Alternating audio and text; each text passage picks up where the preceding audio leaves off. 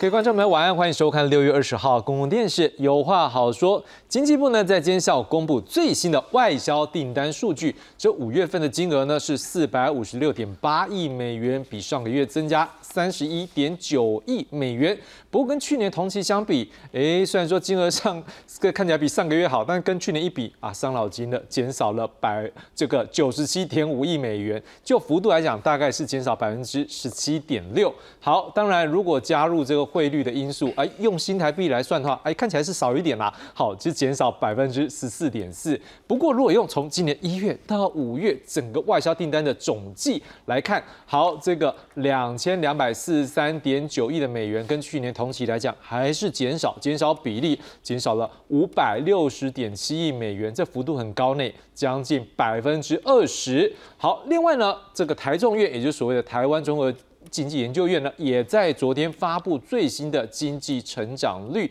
的预测。好，这个台湾综合研究院他们的预测是说啊，这个过去啊，他们把这个实质 GDP 成长率啊，原本他们去年底预测的是百分之二点五一，我再讲一次，二点五一，就他们。昨天下修到百分之一点四五，也超过百分之一耶。好，台中也表示为什么呢？是因为国际经济的景气逆风压抑内外的需求的成长动能。好，虽然说经济表现诶可以一季季的改善，不过他们认为目前看起来还是没有办法乐观，需要谨慎应应。事实上，我们的中央银行也在刚在十五号，就是上星期四下修今年的经济成长率，从三月他们预测的百分之二点二一降到百分之一点七了，大概降了大将近百分之零点五。这原因也是因为国际经济前景有很多不确定性啊，而且今年到目前为止看起来国内的产出的缺口，诶，已经开始变成负值了。再加上这一个经济成长看起来国内的部分这放缓的程度，好像比之前预测的要缓和很多。了。另外呢，这财团法人沙业发展研究院也在这个月提醒说。这疫情解封之后啊，这人流急速的恢复，对住宿餐饮业哎很大的帮助，连带也让服务业的就业需求提高。不过他们也发现一件事情，哎，光这服务业对经济的贡献还是没有办法来补上这个工业负成长的缺口，所以他们也认为说，这对于国内经济复苏来讲有一个很不确定性。好，当然我们现在看到好几个机构对经济景气的分析，也让我们感受到今年经济成长率要保二。还需要民间还有政府进一步努力。像台中院创办人刘太英也在昨天他们的一个会议里面提醒说，政府目前公共投资不足，恐怕没有办法带动民间投资，会让国内经济会不会陷入一个恶性循环的一个可能性。而今天国发会主委龚明鑫也在委员会里面指示了，他说这个为了提振国内的经济动能，他请各部会研议。加大这公共建设执行力道，而且要针对一些进度啦或经费执行落后的计划部分，要来做检讨改善，希望能够加快这一个相关的预算对于国内经济的一个帮助。不过当然，我讲这好像刚刚从某上面后消息掉，不要紧，来后消息来，同一个时间有好消息传出，就是瑞士的洛桑管理学院，大家都听过嘛？哈，好，今天我们公布二零二三年世界竞争力的年报，我们台湾在六十四个国家里面，来各位听好哦，排名第六。百六十四国家已经排名第六，往后整体进步，连续第五年进步，而且是二零一二年以来最好的表现。好，这报告呢大概分成四个指标，我们在其中两个指标，一个叫做政府的效能，还有一个叫做企业的效能部分，都前进两名，来到全世界的第六名，还有第四名。基础建设部分呢进步一名，排名到世界第十二。但是，就像我们一开始讲的，我们的外销比较伤脑筋了。在经济表现的方面，因为全世界经济放缓，好，终端的需求下滑，所以制造业库存调整等等因素里面，也让整体的贸易动能转弱。好，加上前一年我们台湾经济成长率很高嘛，所以这样的一个比较起来做一个因素影响之后，去年第十一名退到今年第二十名。不，没有关系，整体来讲，我们现在还是很高，对不对？问题来了。有没有办法把这竞争力进一步转化成我们经济成长的动力呢？今天晚上我们邀请专家学者深入解析，我们来看看有什么药方为国家找出路。介绍今晚来宾，第一位介绍是中央大学经济系教授吴大任吴老师。主持人好，大家好。第二位介绍是台大国际企业学系副教授卢新章卢老师。主持人好，各位观众大家晚安。第三位介绍是淡江大学产业经济系教授蔡明章蔡老师。主持人好，各位观众朋友大家好。好，各位观众朋友，一开始我们就先从我们的国家经济竞争力来看起吧。台湾世界竞争力排名在成长，IMD 公布二零二三年世界竞争力年报，在六十四个受评比的国家中，台湾排第六名，整体排名连续第五年进步，而且为二零一二年来最佳的表现。在人口超过两千万人的经济体中，连续三年排名蝉联世界第一。不管是企业，它要在金融面，它获取它所需要的投资的资金，或是政府在做公共建设的投资这块，我们这些都在稳健的在一些推展，所以我觉得这个是有助于。整体台湾竞争力的一个表现，在四大指标中，政府效能进步了两名，来到世界第六；企业效能则从第六名进步到全球第四。至于基础建设项目，则进步一名，排名第十二。值得注意的是，经济表现一项，因为受到全球经济放缓等因素，排名下滑，从去年的第十一名退步到第二十名。细晶圆大厂环球金董事长徐秀兰就认为，在全球经济活动仍有压力下，第二季仍充满挑战。真正订单还目前不显著，不过以我们的看法，应该是第二季、第三季是稍微压力会大一点，然后第四季应该有机会就会回稳。另外，在劳动市场部分也退步了八名到第二十五名，其中移工以及国外高阶技术人员等指标处于弱势的项目。造成台湾为什么很多的外籍人士不愿意来台湾工作一个最主要的原因，因为你的待遇实在太低了。而这个部分，我觉得可能是企业本身你自己要去解决这个问题，在这个资本跟营业的限制这边的松绑，也就雇主资格的松绑，可能是第二个我们可以去思考的。学者认为，台湾缺工问题存在已久。尽管政府进一步松绑对外国专业人才之工作以及居留规定，并优化租税及社会保障等相关权益，但如果薪资没有竞争力，长期偏低，还是会造成人才排挤效应。记者为吴家宝推报道。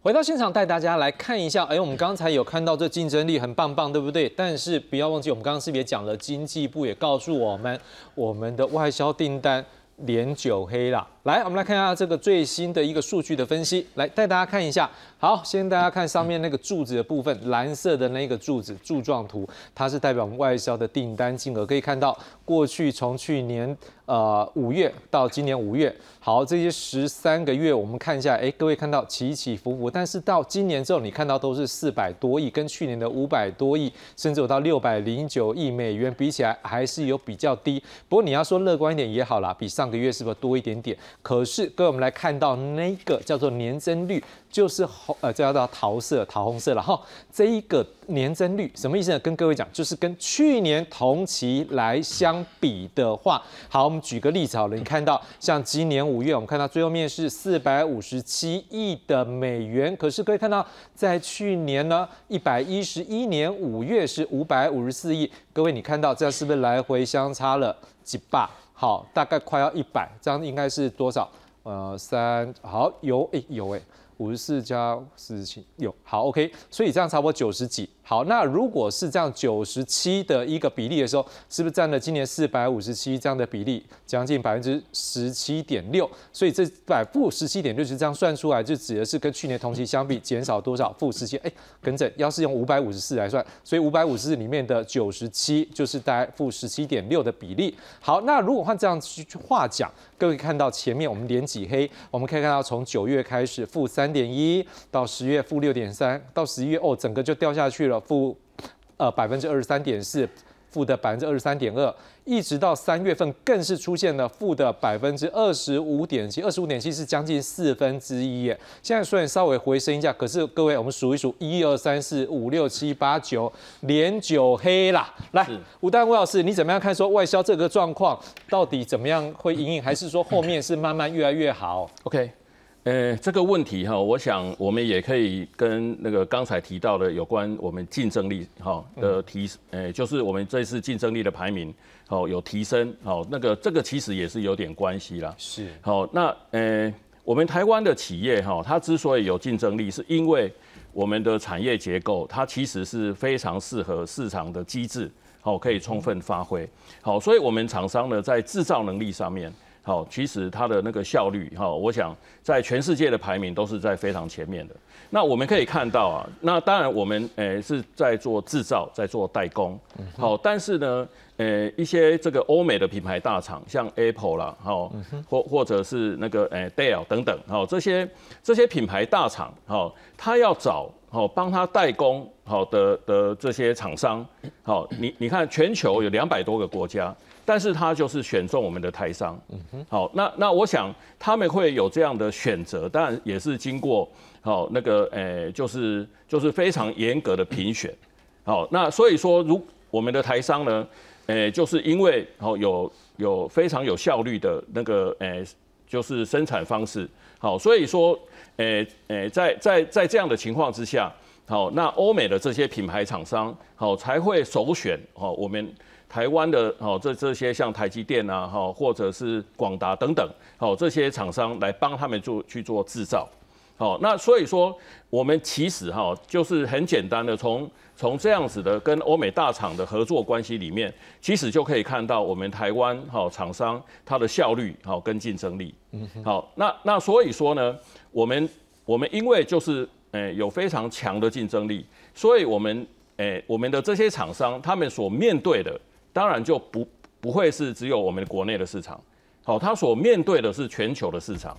好，那正因为如此，所以我们可以看到哈，诶我们的出口好在我们的 GDP 的比重好其实是是高达七成。七成是非诶非常接近七成呐，哦，就六成到七成之间。好，那这样的比重呢，其实如果我们拿其他的国家来做比较，好像诶我们的主要竞争对手国南韩，好，那它的那个诶出口在在 GDP 的占比，好只有四成多。好，那德国也是出口大国，那德国呢，它的那个出口好在 GDP 的占比大概在五成左右。那中国更是出口大国。但是呢，中国好，它的出口在 GDP 的占比两成都不到，好，所以我们从这里就可以看到，我们台湾呢，那个诶，因为出口的比重非常的大，那为什么出口比重会非常大？就是我们很多产业，我们直接面对的是全球的市场，而不是只有国内的市场。好，那当然这个是我们的优势了哈，在景气很好的时候，我们透过出口哦，就可以创造。那个我们很好的经济成长，但是呢，现在哦刚好在非常时期，好就是诶有疫情的影响，好那再加上去年好就是乌俄战争，好它也引发了这个全球有严重的通膨，好所以在去年三月之后，好我们可以看到，诶美国好还有一些全球主要的央行，他们诶就是为了要对抗好严重的通膨，所以他们开始在升息。那升息呢，在很短的时间，以美国来讲，好，诶，大概在一年多左右，好，那他他把他的利息从大概是百分之就是零左右，好，现在已经调升在五，好，到百分之五，好，所以他在一年多，他让他的利率好上升了大概百分之五，好，那这样子，好，这么高的利率，其实它还是会对家庭经济，好，还有对厂商的投资。好，都会产生蛮大的一些影响了。那特别是在家庭经济的部分，哦，就是升息之后呢，它会使得有贷款的家庭，好，那它的支出就势必要增加。那通膨呢，也使得所有的商品的价格都上升嘛，所以呢，他们的那个家庭支出本来也在增加。那所以说，有很多所谓的非必要性的消费产品，哈，它就会在呃家庭经济恶化的情况之下，它可能就会被排挤。好，所以我们可以看到，以美国的情况来来讲啊，哈，呃，其实呢，那个他现在好，就是因为他们家庭的这个消费能力，其其实也是慢慢在减弱。然后呢，当他们的这个家庭经济开始恶化的时候，好，他们会会优先排挤的一些消费项目，有可能就是手机、好笔电、好脚踏车等等。那这些都是我们台湾主力出口的产品。所以其实我们还是有很有很强的竞争力，但是呢，如果我们的终端市场他们的这个消费能力或者消费意愿开始在下降的时候，你有再好的产品都不见得卖得出去。所以这个当当然就造成我们台湾在出口哦就有严重的衰退。那那今天我们看到的是外销订单的部分，但是外销订单哈，刚好我们也可以借这个机会让所有的观众朋友稍微了解一下。外销订单跟我们的出口，它不会是同步的。嗯哼，好，因为我们在台湾好接到这些外销订单，那生产呢不见得全部都在台湾生产。好，那目前的情况大概是这样：科技产业跟科技相关的这些产业，我们在台湾接单，但是大部分是在国外生产。好，但是传统产业是反过来哦，传统产业是我们在台湾接单，大部分是在台湾生产的。好，那所以说像这几个月我们的外销订单降到四百多亿，好，但是我们的出口呢，大概是在三百五十亿左右。嗯哼好，大概落差会有一两百亿啦。所以像在去年哈，我们也看到去年我们外销订单曾经有超过六百亿。好，但是在当时呢，我们的出口大概是四百多亿。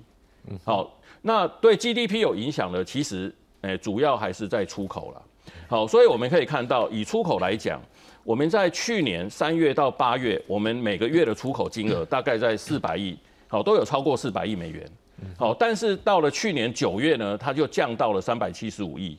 好，那今年一月、二月呢，它甚至只只剩下三百一十几亿，那现在又回升。好，大概在三百五十亿左右。好，所以我们就可以看到这样的一个落差，从四百多亿到到现在三百多亿。好，那那这样的落差呢，它代表的是厂商营收的下降。嗯，好，因为你你没有出口，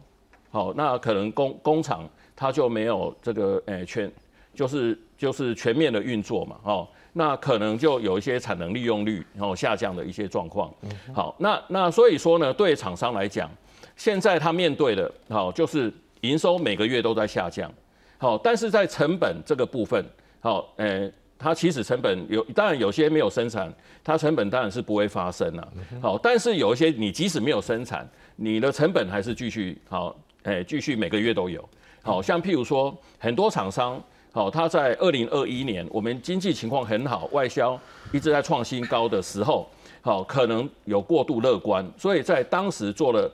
做了比较大规模的投资，是那这些投资呢都要跟银行融资嘛？对，好，所以欠银行的钱就很多。那我们从去年开始，美国升息，台湾也跟着升息。好，那所以说，当然我们的有很多企业，它它不见得是在台湾好去融资。它有可能好是跟美国的银行、外商的银行去做融资，那它现在的压力可能就会更大。好，那如果跟台湾哦，在台湾本土的银行去融资的话，那借新台币将来要还新台币，那利率是有上升，但是不是很多。但是问题是那个诶，这些投资的规模可能都是几十亿、几百亿。嗯，好，所以利率它其实只要上升一些，好，那我们可以看到它所增加的支出，好，那个也也是。诶，可能还是很大了，是。好，所以在这种情况之下，厂商它的营运的压力当然就会越来越大，是。是，当然。的确，刚刚老师也提醒我们，就是说看起来它现在第一个我们讲，跟你有提到嘛，外销订单跟实际出口还是有一个落差。是，但是回过头来，如果当它现在外销订单少，再加上它现在这段时间它的营运成本是在增加的，对，每个成本都在增加，再加上您刚刚有提到，我要加速我的投资，因为我看起来有机会让我增加未来的竞争力嘛。是是。可是这时候有问题来，就是它这边的一个成本也很重要。是。好，所以当然这观众朋友后面在观察国内的经济有一个透过老师这样的一个分析，可以再观察一段时间。不过当然我要问一下卢老师说。讲句实在话，很多观众朋友在投资股市，想说，哎，给你 K 北外呢。好，如果现在我看到的查到数据没有错啊，今年以来大概涨了百分之二十以上。好，那当然我们也会关注到说，啊，如果这样成绩不错，我们也看到说，好像每家公司这样应该是赚钱，因为股市是对预期的收入的一个期待的收入。反映在它的股价嘛，这就是我们所学到经济学里面说什么是股价的一个反应。好，可是我们还是会好奇一件事情，来，陆老师给我们看一个数据，来，麻烦帮我看下一张，我们来看一下是今年台湾制造业看起来这样持续衰退呢。来，我们先看是台积院的那个经济景气灯号。老师，如果就制造业来讲，它的衰退，这不就是刚才像我我们刚才呃吴老师我们在谈到的嘛？这些制造业，你看它的这个灯号，慢慢的从进入二零二三年之后，好，我们看到最近一个是九点八七，好，然后除了台积院之外，它可能是从黄蓝灯已经到衰退的蓝灯之外，我们来看一下啊，如果我们的官方呢，来官方的数据，我们也可以看到的是，来这个部分景气当当然这个应该有国内的一个因素在里面，可是不可否认啊，反正我如果整体来看的话，现在国内整体看起来也都是蓝色的。卢老师，你怎么看？啊，明明在股市热得要命啊，怎么在这边反射出来？我们现在一开始要提醒大家说，好像各个企业可能会面临到未来，因为这个可能去化啦，或者是经济前景的一个不稳定，国际局势的问题，可能看起来会比较缓一点成长，甚至可能有衰退的危机。这到底中间落差在哪里嘞？啊，我想非常清楚了哈，也就是说，这个台湾股市热不热哈？通常每天做当冲的人嗨不嗨？哦，就告诉我们很多讯息啊。那大家也很清楚，大概从去年下半年开始，当冲做当冲的人已经非常少了了哈。那这一波我们看到会从一万四千点到一万七千的这样的一一个移动，其实当然是因为这个今年元月份以后的外资慢慢又回流亚洲。那外资会慢慢回流亚洲，当然是因为整个大家看到从三月份开始，美国的这些银行相关的金融表现，并不让大家放心了哈。所以这些资金它需要找寻其他相对有成长性，然后相对是属于比较。轻薄短小哈，那的这种持股参与哈，所以我想我们现在所看到的这个很多现象哈，其实就跟呃约略有些病痛了哈，但是又还没找到原因哈。是啊，可是又因为突然天气热哈，所以贵宾安公公哈，那我们到底说是把它解释成他气色很好，应该是大病痊愈哈，还是只不过是因为其他周边因素造成影响哈？所以我想。在做经济解读的时候，我们必须要非常小心哈。也就是说，每一个统计数字的收集、定义、编制，都有它背后的一套逻辑跟假说。是。那这些逻辑跟假说，当周边情境有改变的时候，它不见得能够立刻把它吸纳进来哈。所以，当然，譬如像我们看得很清楚哈，这个台湾相对于全球的这个通货膨胀看起来表现最好哈。最亮眼哈，这也是为什么刚刚主持人提到我们竞争力现在排名非常好哈。对啊，因为别人比我们差嘛哈。嗯。可是不要忘掉哈，我们是用公营事业、公用事业把大量输入性通膨转化成是这些公用事业的亏损。亏损。那这种电或油嘛，当然政府吸收了哈。当然。嗯。所以我想这些部分哈所看到的一些呃现象哈，我们。不能够掉以轻心，也就是说，我们现在毕竟通膨也到三点多了哈，然后整个这个全球虽然看起来美国有渐渐趋于缓和，可是美国以外的其他国家的这些通膨现象，其实还是持续在闷烧中哈。那台湾到现在为止用公用事业来隐藏通膨压力，尤其输入型通膨的部分哈。这个部分的这种损失，其实还是挂在全民账上了哈。所以我想，呃，招北起了哈，招北起。所以我想，我们在这里头一定要很清楚，就是说，刚刚看到那个景气灯号，其实告诉我们很多讯息哈。那连接到股市，当然老手就会知道这些灯号代表什么意涵。那现在看它看起来的这些竞争力表现很好，股市非常热等等哈，我们就不能太假以轻心，太乐观以对了哈。当然，这并不是说，所以我们就要砍等内都什么都说起来哈。因为事实上，呃，整个台湾的这些消费的某些呃品质面向，尤其我们在餐饮各方面哈，甚至于说穿了，我们透过因为之前有过七年的这个陆客帮忙打底哈，我们现在的很多观光，尤其是这些东部海域哈、偏乡等等的观光都变得非常高品质哈。所以这个阶段，当然假设。大家时间可以的话，那还是应该值得走出去了哈，因为可以带动各个地方的这些经济热络，也可以把我们已经有的这些呃资本投资哈。都可以让它活化。是在鼓励这个廉价大家多到那个 我们的地方去消费了哈。对啊，当然这个部分老师我们再回头来看说，那问题来了，就是您刚才讲说，哎，扣零有隐忧，看起来脸红红的，不一定是。那你怎么看呢？现在这个国内产业有没有？如果你看到这一面的时候，因为你也是国际企业方面嘛，你觉得政府有没有要注意哪些来帮助我们企业，能够让它体质更好的走下去？啊，我想哈，譬如像最近大家看到了哈，我们在 AI 方面大家一头热哈，然后任何只要牵涉到跟这种呃绘图软体或者其他稍微比较属于高运算速度的这些 IC 产的晶片设计公司哈，我们一律把它贴上 AI 产业股哈。我想这个部分当然几家欢乐几家愁了哈，所以这个部分大家很小心哈。第二个，我们的政府哈，因为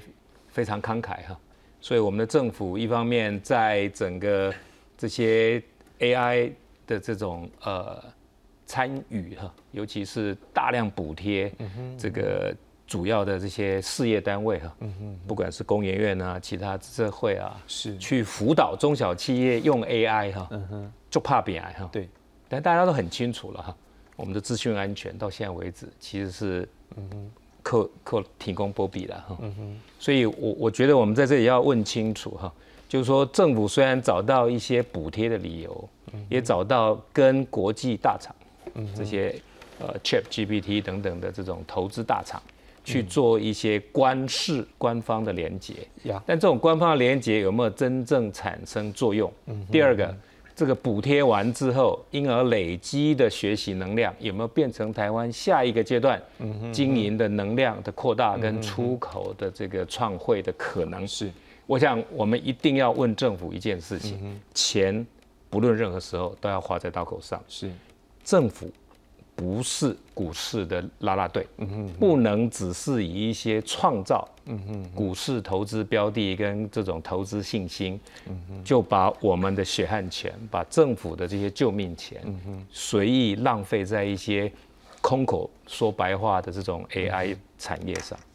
当您就希望说能够给一些更实质来帮助产业真的能够发展的哈，那当然也加上刚刚吴老师有提到说也要去关注有些产业可能他之前愿意投资，但就要面临的资金成本这也开始变大，都提供政府参考。但是我们要讲这个为什么呢？因为因为因为当企业如果没有办法往前走的时候，只靠政府部门。购物一样，我们的 GTP 不可能全部拉上去。我们之前讲过嘛，C 加 I 加 G，你有政府的部分，有民间消费，有政府的投入之外，还要有一些民间的投资啊。我们要来看一下，事实上这次央行除了决定要比照上礼拜美国一样，他们不升息，我们也没有升，但是也去关注一件事情，他也把我们的这一个经济成长率下修了。来下修幅度多少？带各位看一下，也不只是央行而已，现在五个单位都下修。我们先来看到的是这个中华经济研究院的部分。好，它四月二十号它下修到二点零一，它原本是多少？它原本在去年十二月九号是二点七二，各位二点七二下降到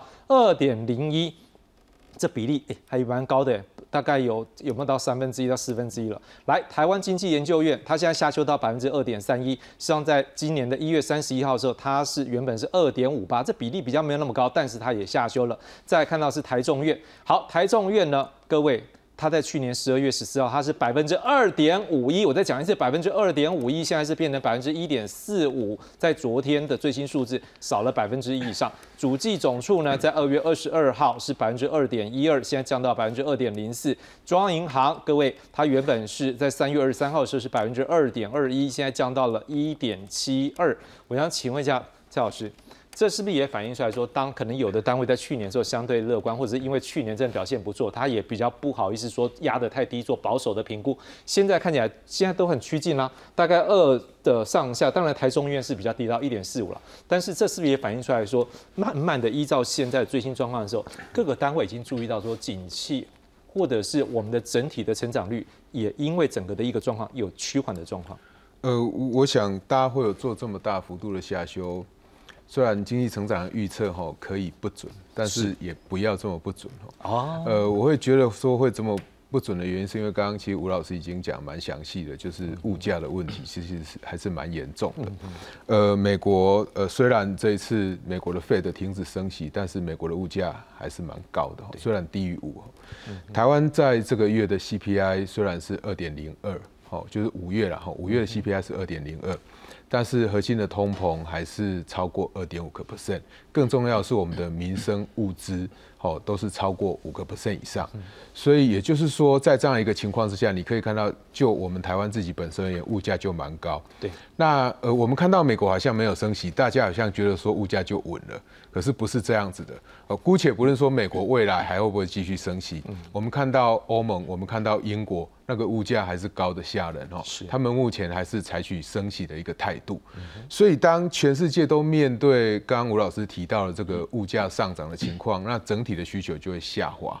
所以在这样一个情况之下，其实我在年初的时候我就不认为说。呃，经济成长可以有这么乐观的一个情况了哈。那这个情况当然就如同大家刚刚讲的，不是台湾的问题而已，是全世界的问题。因为毕竟出口是我们重要的经济成长的引擎嘛。好，那我们在过去我们的经济成长可以维持那么不错，也是因为台湾在一些基础建设、在防疫这个部分做的还算不错，所以让我们的这一些厂商。可以高枕无忧，可以在一个比较相对安全的环境上继续的出口，所以我们才可以创造出我们跟其他国家不一样，相对比较亮眼的经济成长率。那当然有一些人会说，台湾这样的经济成长率不正常。当然这种不正常的好。哎，也算是大家还可以接受的哦。当然，这个主要部分还是集中在出口，在内需的部分，我想在过去疫情这几年，其实表现就相对比较不好。那在今年，当然服务业就整个起来了嘛。那呃，我觉得会影响我们经济很不好的一个，让大家整个预测会这么失准的原因，我觉得很重要因素是中国。为什么呢？因为其实如果大家有印象的话，在今年年初，大家在预测呃全世界或中国经济成长率的时候。大家都把中国的经济成成长率拉得相当的高，超过五个 percent，比中国原来官方他们的预期五个 percent 还来得高。好，所以呃，你可以看到美银它是超过六个 percent，那渣打啦，或者是像瑞银，他们都超过五点五个 percent。可是，在最近他们都下修了。为什么下修？因为他们发现中国的房地产事实上没有。大家预期的那么乐观，那整体中国的青年人的失业率也持续的在升高。好，那虽然青年人的失业率是各国普遍面临的问题，但是中国在这个部分又创新高。那当中国不好的时候，因为中国它是全球第二大的经济体，它是世界的工厂，它也是世界重要的市场。所以，当世界的工厂在移转，世界的市场就慢慢的萎缩。世界的市场慢慢的萎缩，那整个世界当然就会变得比较不好。所以，刚呃吴老师提到，我们有很多的这个重要的电子产品，我们呃都会卖往欧美去。那欧美这些品牌也有很多，他们必须要依赖中国的市场，所以就会让我们整体的一个经济成长就变成这样的一个下修的现象。哦，所以我觉得呃就这个部分而言，我们的。这个呃，景气确实目前看起来是不是那么乐观？那我想中央银行在呃记者会的时候，他也有提到，就是对于整个国际大环境的不确定性相当高。我想刚刚主持人提到，在影片里面我们看到环球合金的董事长他有提到，就是说景气看第四季会不好？大家不要忘了，在今年年初的时候，大家是看第三季，现在已经看到第四季了，而且在之前的时候，半导体是很好的。那现在半导体的这个设备业者，那他就出来说，哎，可能还要再往后延，所以整体看起来就是经济没有我们看的那么乐观。那重要因素，我想还是整体的物价已经出现。呃，持续性的这个上涨，而且这个上涨，为什么我们一直在过去节目之中也有谈过的核心 CPI，就是它从一般的这个能源、蔬果价格的上涨，已经蔓延到了核心 CPI 的价格的上涨。那我想端午节到了，我想我们过去在买的一些很多的产品，其实我想我们很多的观众朋友都大概可以体会得到，你去市场走一圈。都上涨了，这个十 percent、二十 percent 是很正常的现象。所以，当这种物价上涨的粘着性粘着住的时候，它是不会下来，不会下来，当然就会排挤掉我在其他非必需品的一个支出。所以，这是全世界都面对的现象。所以，我想，呃，我对经济做这样的一个预估的下滑，我是没有那么意外。我们还要注意一点哦，今年虽然大家说内需很不错，但是内需里面有分成国内的消费跟国外的消费。是。那国外的消费的部分也慢慢因为疫情的解封而打开来了，所以这个部分也会排挤掉一部分我们台湾民间的一个消费。我想补一个题目，我觉得你刚刚有点欲言又止，你好像想骂，你不好意思骂，不，不能讲骂，你想点出来。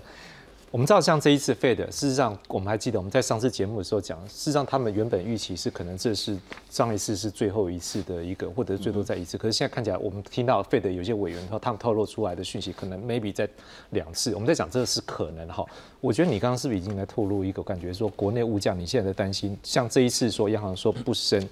你是不是有感觉你会担？我感觉你的语气是不是说你会担心说后面会再上去的感觉是？呃，就是我我。不能说后面会不会一定会上去，因为因为毕竟那个物价在去年它是越来越高，所以你现在来比的话，机器它升高了，你现在去比物价，它一定会慢慢的掉下来。但是你因为这样子就说物价就 CPI 变成哦变成两 percent 或变成一个 percent 或变成一点五个 percent，你就说物价慢慢回稳，我觉得这个有一点点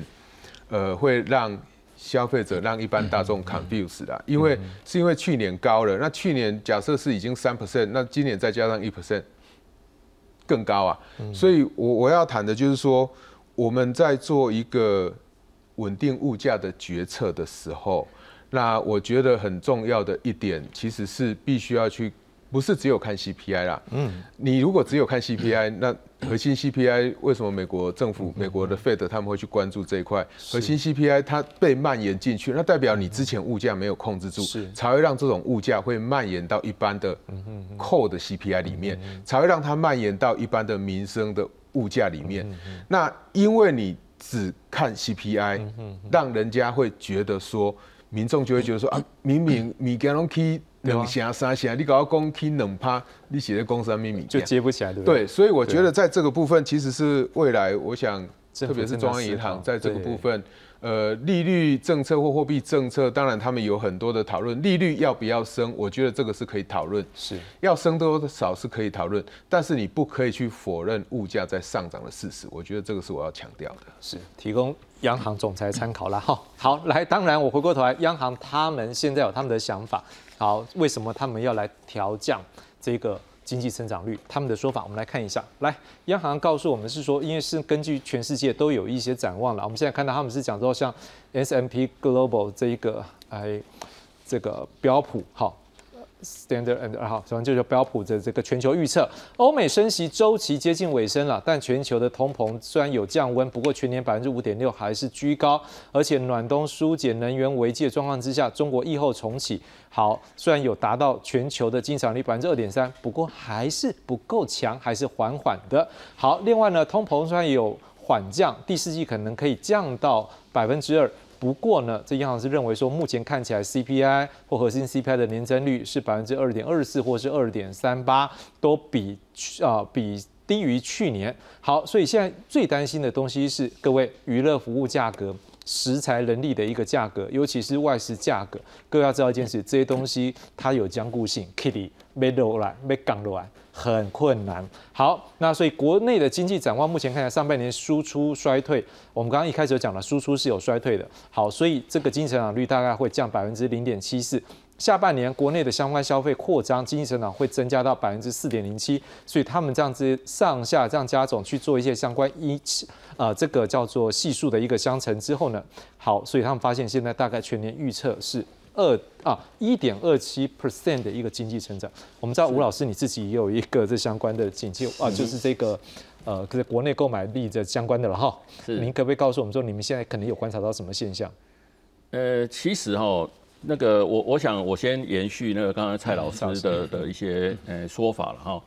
呃，就是在通膨的部分哈，如果我们看我们今年五月份哈，就我们 CPI 它的年增率只有二点零二，看起来是很低，好，但是呢，我们国内的的那个物价的部分其实还是相当的高，是好，那为什么到最后会这么低？是因为很很多进口商品，像我们的油料费。还有通讯产品的价格都有下降，所以它抵消掉了我们国内好有很多产品上涨的的这个这个情况。好，那所以说我们可以看到啦，其实到了下半年哈，呃，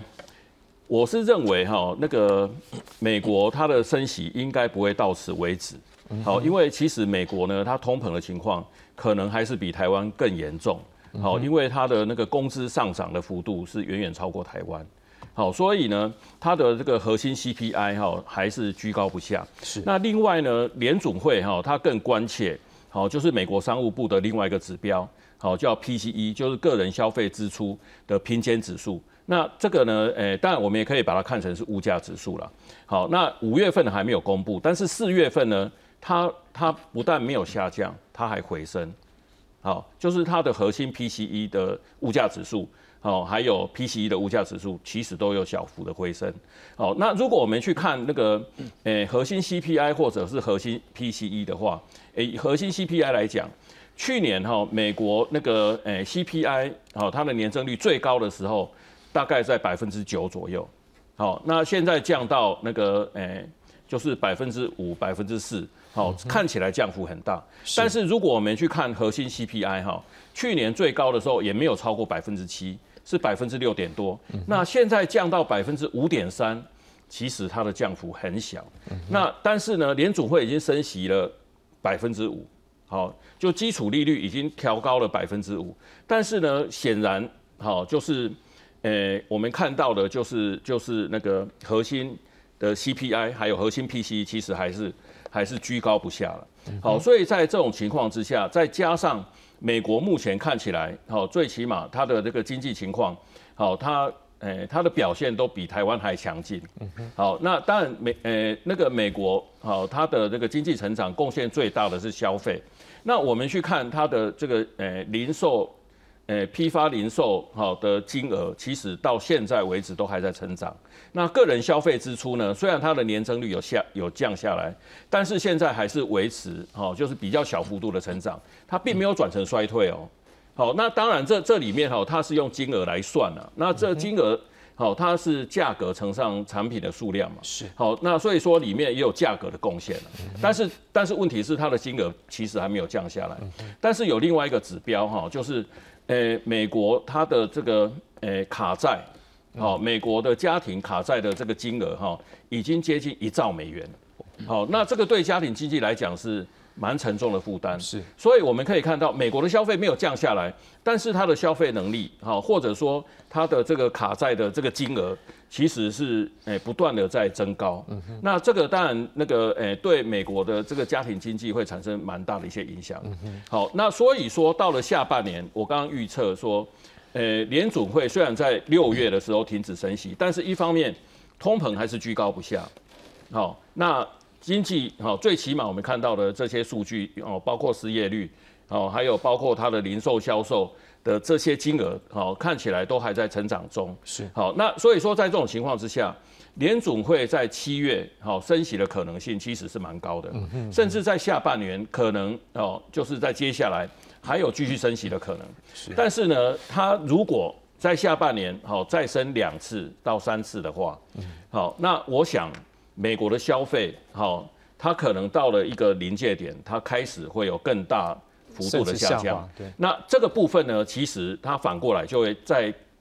在更严重的影响到我们的出口。是，所以我们现在看起来，以台湾来讲，我们的这个内需消费，哈，是有在增温，哈，就是因为解封嘛。是，好，那大家已经这个很久没出门了，那那所以说解封之后，好，不管是出国还是好像到东部哈去去旅游，那这些都是很多家庭的一些规划。但是呢。我想就是随着我们出口衰退的时间拉长，那其实呢，这个诶，我刚刚讲出口衰退，其实它代表的是厂商整体哦，或者是它的那个平均的营收是在下降。好，那那但是成本这部分如果没有降下来，那厂商的经营压力就会越来越大。是，那经营压力越来越大呢，他开始就可能会考虑到是不是要要去降低他的人事成本。好，那如果说他开始有这些动作，那我们的失业率、失业人口，还有还有无薪假人口，可能就会开始上升。那很多家庭的经济就会再进一步受到影响。好，所以到了下半年，好，我们的这个消费有没有办法再继续这么强？是，其实我觉得还是有很大的变数。那另外一方面呢，就是诶，跟我们内需相关的，除了消费之外，还有投资。那投资呢，因为升息。好，那导致投资的这个借贷成本其实有在增加。好，那再加上哦，这一年来，哦，如果以出口产业来讲，它的业绩不好，好，那营收在衰退，是，所以我想厂商在这个时候，好，他的投资意愿一定会受到一些影响。嗯哼，好，那所以说，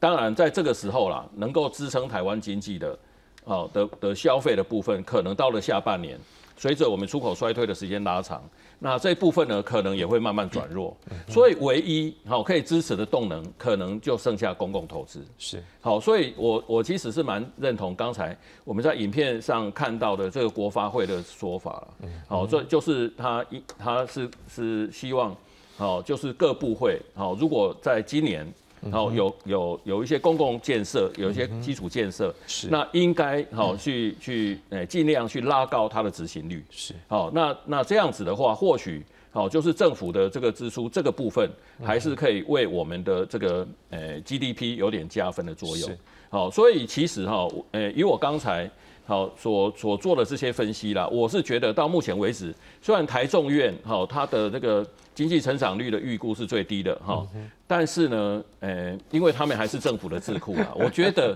还是有乐观一些。是好，那今年呢，我想到了第三季，哎，我们再来看看是不是有机会保一啦？是哦，喊到保一了。好，各位可能是全国第一个喊保一的节目哈。我们的来宾有这样提到。好了，我们吴老师我们再看。但是我在想一件事啊，老师，我们也是有一个可能性哈。但就像你刚刚讲的，增加公共的一个投资，就像呼应刚刚卢老师讲的，把钱花在刀口上，这也给政府鼓励。但是各位民众。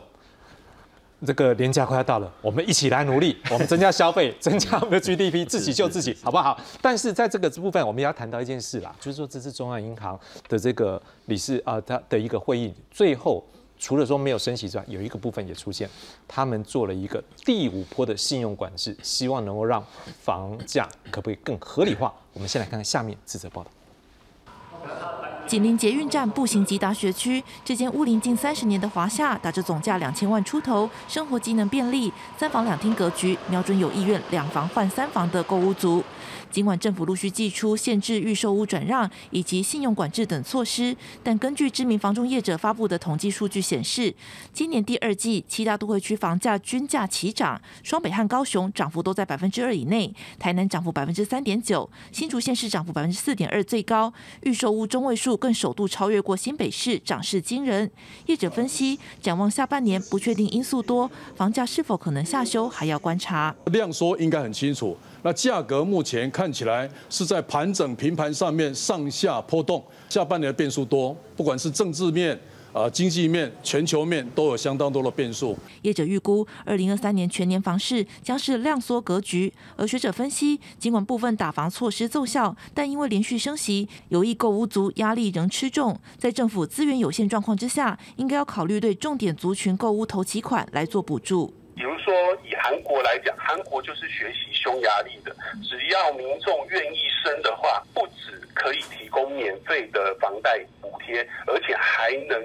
免呃终身免所得税。因为资源有限啊，就只能针对这个比较重要的族群进行补贴。学者分析，先进国家都有首购族的购物款补贴方案，例如英国补助金额约台币八百万，美国加州补助两成购物款，形同免头期款。建议政府可以结合购物和催生政策，寄出奖励，借此也可以提高生育率。记者需要林建台报道。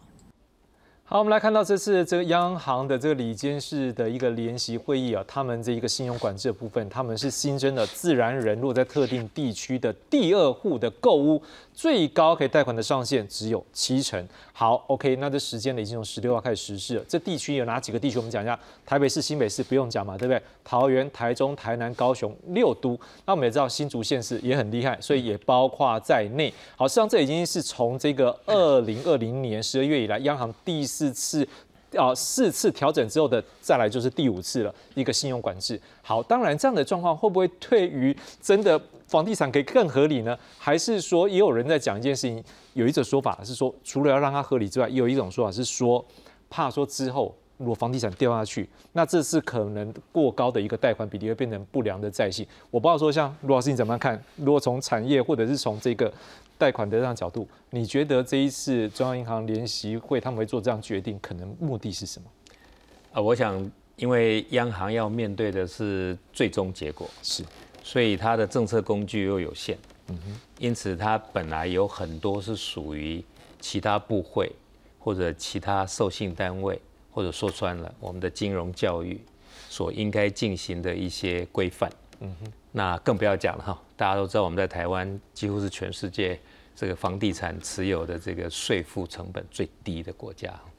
所以在这种情况之下，央行政策工具有限，但是要承担最终的这个经济波动的后果，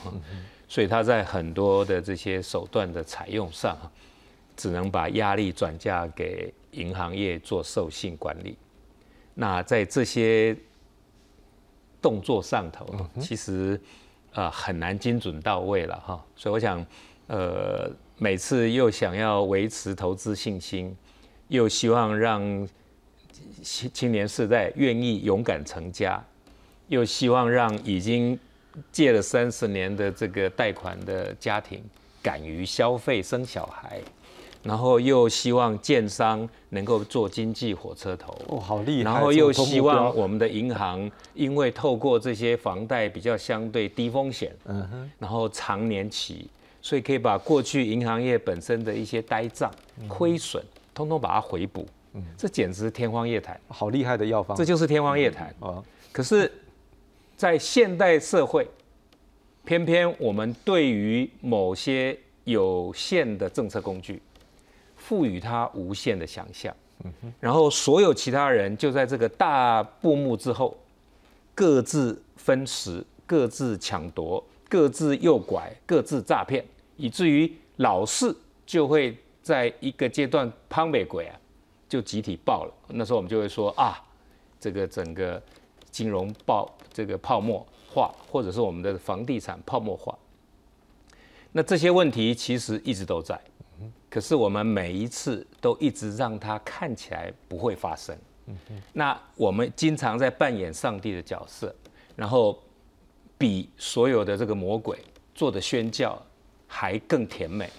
然后最后一次又一次的以这样的一个狂热的投资潮，去让某些。金融跟房产的这个指标价格指数，我们把这个当做施政成果。嗯哼，那这是一件非常滑稽可笑的事情。嗯哼，因为绝对不会有一个人把自己的心跳当做是证明自己不老的重要原因哈。背后列心跳胖就搞来哈，强心针怕鬼也的乌啦。嗯哼，那为什么我们一个社会的这些教育投资做到这种程度？我们的媒体是这么无所不在的 SNG 车，然后我们已经开放自然人参与各类的投资跟这种金融的参与过程，然后我们的中小企业算是相对创业容易的社会，结果我们还是持续的在一些过去四十年来曾经让台湾栽跟斗的一些呃股市、房产，甚至于说出来最近爆发的一一一一连串这些所谓国外的呃联动债。的这种投资地雷，一次一次的爆。其实我们自己应该扪心自问，我们的行政部门有没有在关键的时候，根据自己的职责跟资讯掌握，做出福国利民的行为，而不是每个都在粉饰太平，然后最后又希望中央银行只透过利率政策，利用加息。用带动整体社会对经济社会的重新思考，就希望把所有其他部会造成的恶果，一律透过加息与否来调整。我想这个年代该结束了。是赵老师呢？怎么样看？目前如果说包括在这个他利用这样的一个信用管制的一个作用，是不是对于国内的这个方式可以更合理化吗？还是说可能它有其他相关的一个政策目标？就像刚陆老师这样的，什么想都想要好。呃，我觉得。央行的选择性信用管制，事实上，我想如果有去买房的观众朋友都知道，那个是最具杀伤力的了哈。呃，它可以让你贷五成，可以让你贷六成、贷七成，它就会直接影响到房市交易的热络啦。所以这也是为什么中央银行这在这一次会在第五波所谓的选择性信用管制，在你买第二户的时候，让你变成最高只能贷七成。是，但是呃，我想。央行这样做就代表说，他可能还是觉得房价可能太高，嗯哼，所以他有疑虑。是，可是我觉得他这样做的时候有点太慢了哈。那为什么说太慢呢？因为其实你理论上，如果你要让他代继承，应该是最早期就要开始做，因为他在前面其实就有针对第买买第三户、买第四户，它的层数就一直持续在降低。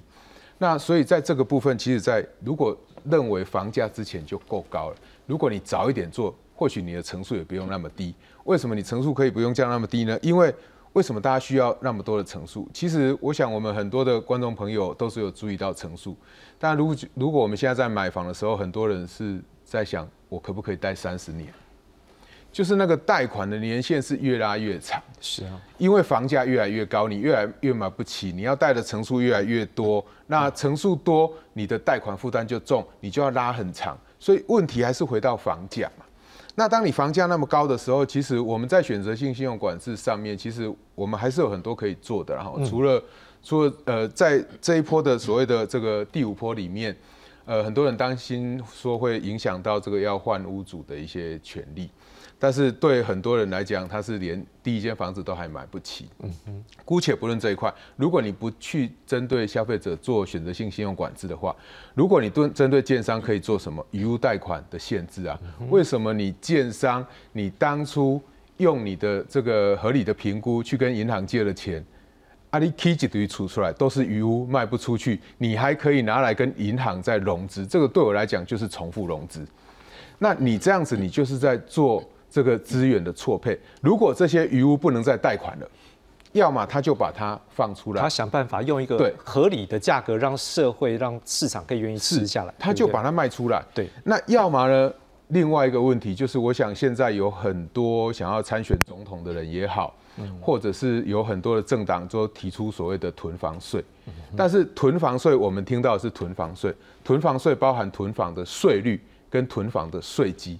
最近这几天，或许有很多的这个观众朋友有看到，呃，有一些县市开始在调整他们的税基。那税基的考量包含了，呃，你必须要，这是在我们的房屋税条例就已经写清楚了哦，你必须要根据你的这一个建材的成本，你必须要根据你这些房屋的。当地的这个地段，它的供需的状况去做调整。那我们都可以知道，现在在很多的，包含我们的双北地区，我们桃园，就是我们所谓的六都的地区其实这个供需都有严重失衡的问题。那为什么这些地方政府他们没有适度的去调高税基？嗯，如果你没有去调税基，你去调税率有用吗？对啊没有用，就不会有囤房税去遏制这个房地产过度炒作的问题。呃，我们为什么会说它是炒作？因为你让它有太多套利的空间。那有套利的空间，对于这整体这个市场资源的配置就会产生不合理的配置，因为大家就去对中小企业主来讲，你叫我去做近零转型，我为什么要去做近零转型？我偷得提来都更的啊。对啊，对啊，我拿来盖厂房就好了。靠所以那这样子的话，你的预期报酬率远远高于你去从事真正具有生产性投资的一个报酬率。你为什么还要去从事生产性的投资？所以呃，我想我们并不是说去对于这些房地产业者也好，或者是说你去买房子，我们去对你做任何的这个惩罚性措施。其实最重要的是，我想政府有这个责任，把这样的一个扭曲资源的现象，把它矫正过来。那这样子的话，你才可以让年轻人有希望。因为我想，呃，最需要买房的其实是年轻人，其实不止年轻人。我们在外面一讲到买房，有很多的四十岁、五十岁的人也都会说我也需要买房。对啊。所以我想，房地产这个问题还是需要我们。